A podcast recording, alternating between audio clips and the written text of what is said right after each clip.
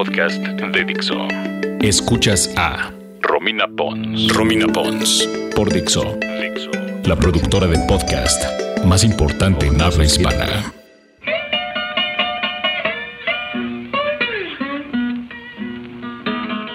Hola, ¿cómo están? Bienvenidos a mi podcast, soy Romina Pons y el día de hoy vamos a hablar de un tema que durante mucho tiempo no quise tocar, pero a partir de diferentes tweets y peticiones dije, ¿cómo no? ¿Cómo puedo estar hablando de muertes en el rock y evadir este tema que es el Club de los 27? Y para eso decidí traer a un gran amigo desde la prepa, que es Juan Pablo de la Serna, mejor conocido como Dengue, melómano, sabe mucho de música Además, le gusta la historia detrás de la música y dije, pues bueno, vamos a echar cotorreo del Club de los 27. ¿Cómo estás? Muchas gracias por invitarme, muy bien. Aquí acompañándote a hablar de los, del Club de los 27. A ver, ¿qué es? pues mira, el, Club el, Club de los 27 es llamado así este, por todas estas personas, eh, principalmente estrellas de rock, que murieron a la edad de los 27 años. No se limita solo a eso, o sea, también hay otras personas que han muerto de esa edad, pero como figuras públicas y principalmente rockstars, ¿no? Y que, han muerto principalmente de alcohol, de drogas, de algún homicidio, un suicidio. O la combinación de todo eso, ¿no? O sea. Exactamente. De hecho, cuando yo era joven decía, me quiero morir a los 27 años como Kurt Cobain. Y ahora que ya las pasé, digo, ay, qué bueno que no me la cumplieron. Pues creo que en algún momento leí que los papás de Kurt Cobain le dijeron como, por favor, no te mueras esa edad. Y... Es que es muy fuerte, es muy joven. También son personas que hicieron muchísimo para la corta en la que murieron. Exacto, o sea, de todos los que vamos a mencionar en un momento y platicaremos, todos tienen como grandes virtudes o dejaron un legado este, a partir de su trabajo, ¿no? Que la, verdad es que muchas personas tardan toda una vida en ser reconocidos. Y... O no lo logran nunca. Exactamente, sí, ¿cuántos músicos conocemos que la verdad nunca pegaron, nunca dejaron como una influencia, un legado en algo, ¿no? Y pues bueno, están los típicos, que si Jimi Hendrix, eh, Janis Joplin, Kurt Cobain, pero hay otros que no son tan obvios. Y creo que tenemos que arrancar con Robert Johnson. El primero es Robert Johnson. Quienes no lo conozcan, porque la verdad es que no es tan popular, a partir del 61, con algunas grabaciones, empezó a ser famoso. Y es un músico compositor, principalmente de blues. De hecho, Eric Clapton dice que es el mejor músico de blues que ha existido en toda la historia, ¿no? Y para que Eric Clapton diga eso, pues... Sí, no es cualquier hijo de vecina. Exactamente, habla muchísimo de qué tipo de persona era Robert Johnson, ¿no? Y pues hay muchas teorías acerca de su muerte, o sea, una de ellas y la más popular es que fue envenenado por una mujer en un baile, otros dicen que se murió de sífilis. Sin embargo, como la más poética y, e interesante es la leyenda del diablo, que, hizo un pacto con el diablo. Hizo esta especie de pacto fáustico en el cual él va a un campo a medianoche con su guitarra. Se supone que se encuentra al diablo. El diablo afina su guitarra, toca algunas notas, se la regresa y ahí estaba hecho el pacto, ¿no? O sea, te doy todo el talento que quieras, te doy este poder del blues que no es nada fácil de hacer. Porque aparte dicen que de un día para otro empezó a tocar muy bien, ¿no? Es que por eso había vendido muy a la Bart Simpson su alma al diablo. Exacto, sí, pues hay como muchísimas referencias de, de, de cómo puedes vender tu alma, pero pues Robert Johnson agarró y dijo, tú dame el blues, yo te paso mi alma. Y pues bueno, otra de las personas que tenemos que hablar, ya lo platicé en este podcast, entonces no va a, andar, a ahondar mucho, pero es Brian Jones de los Rolling Stones, porque precisamente también murió a los 27 años. Este, aquí es cuando ya se empieza un poquito a formar la, el mito. ¿no? Porque ya van varias personas y empiezan así, bueno, pues qué onda con los 27 años. Pero de Brian Jones, me va a ver bien sangrona, pero no les voy a contar porque si quieren saber con detalles, escuchen el podcast que fue hace como tres semanas. Exactamente. En el que se habla detalle de la muerte de este miembro de los Rolling Stones, que también tiene ahí sus ondas, pues porque hay una alberca de por medio y hay drogas, pero que si el jardinero, que si la novia. Y esa es una cosa que también está muy alrededor del Club de los 27 son situaciones raras. No es como que, ay, sí, chocó y se murió, sino que son artistas muy famosos que llegan a la cúspide muy jóvenes y que todos mueren en circunstancias que no están como muy bien definidas. Definidas, ¿no? Claro, otro creo que de los puntos importantes es que si hay una especie como de misticismo, ¿no? O sea, realmente no es una muerte porque se cayó las escaleras o, o, si pasara eso, hay como historias detrás que a veces la gente inventa y creo que ayudan como a esta parte del mito de, la persona, ¿no? Del músico. Porque además son músicos que rompieron con muchos paradigmas, ¿no? Como otro que es Jimi Hendrix. Exacto, del que vamos a hablar a continuación. Jimi Hendrix, pues quiero pensar que todo el mundo conoce a Jimi Hendrix y si no, pueden ponerle pausa a este podcast. por, favor. Ir por un disco de Jimi Hendrix. Ah, creo que hay prioridades. No me gusta interrumpir el podcast, pero creo que hay prioridades. Completamente de acuerdo. Que, vayan por un disco de Jimi Hendrix y escuchen todo lo que fan de Jimi Hendrix. Es probablemente el guitarrista más importante de todos los tiempos.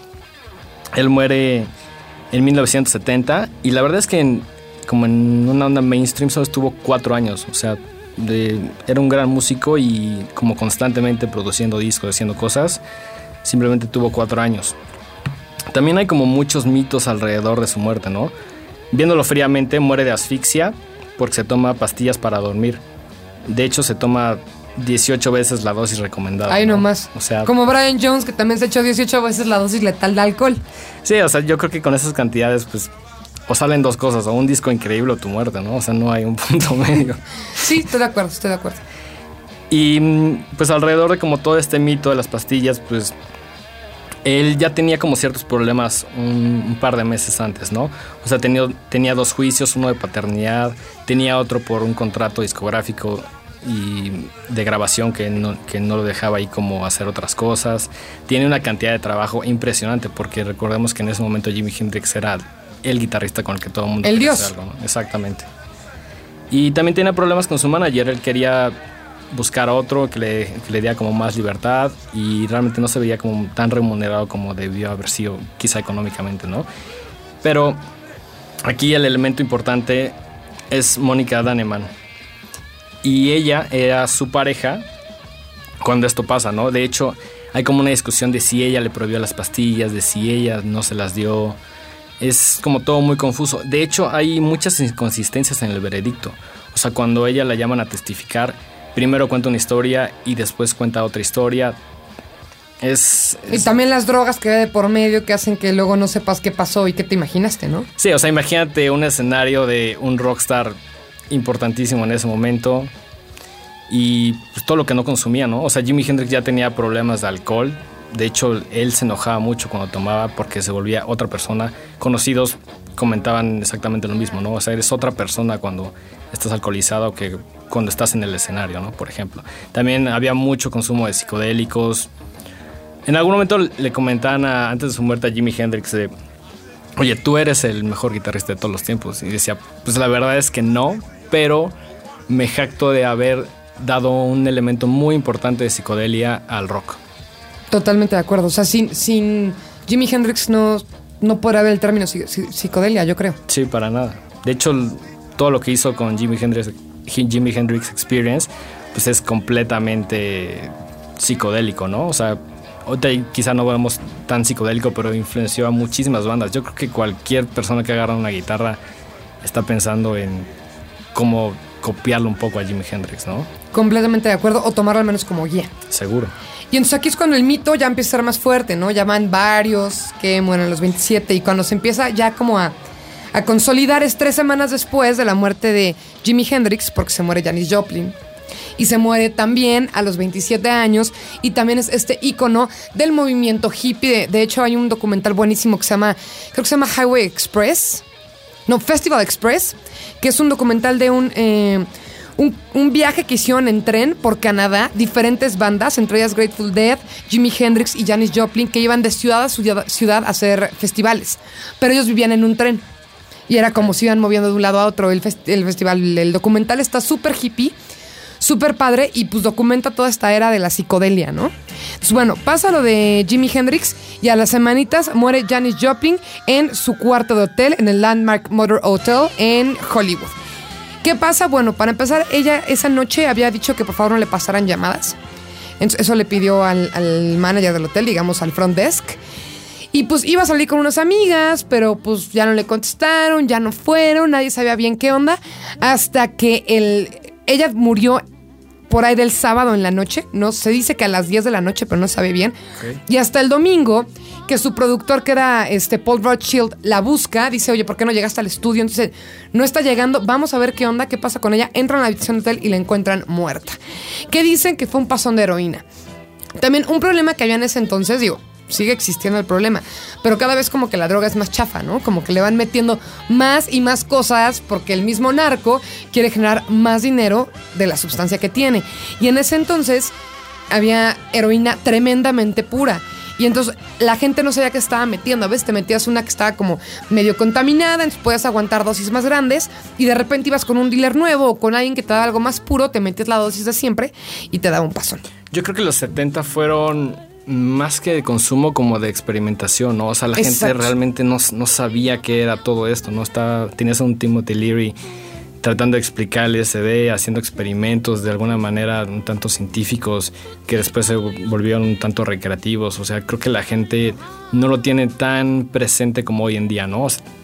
quiero pensar que la mayoría de estos músicos lo hacía de una manera, digo, perdón, recreativa y también para fomentar un poco la, creatividad, ¿no? O sea, también términos de composición, diferentes cosas. Y como una lucha del sistema, ¿no? También Vietnam, ¿no? Todas estas ondas de, de, bueno, regresaron un chorro de militares adictos a cuestiones como opiáceos y demás, y fue como el boom de las drogas, pero sí creo, ahora sí que no tengo fichas de estándares de calidad, pero sí creo que las drogas en aquel entonces, por lo mismo de que estaba experimentando con ellas, eran más puras. Ahorita ya tienen como que más un estándar de échale tanto de esto, tanto del otro y a la gente le late. estándares de calidad, ¿no? O sea, ya saben lo que la gente quiere. Exactamente, y también no les conviene que se les ande muriendo todo el mundo porque te dejan de consumir. Exacto. Y te conviene rebajarla para vender más y generar más lana. Sí, es todo un negocio, ¿no? Que en ese momento no sé qué tanto negocio ha sido, pero creo que ahí empieza como el boom de, las drogas realmente psicodélicas y duras.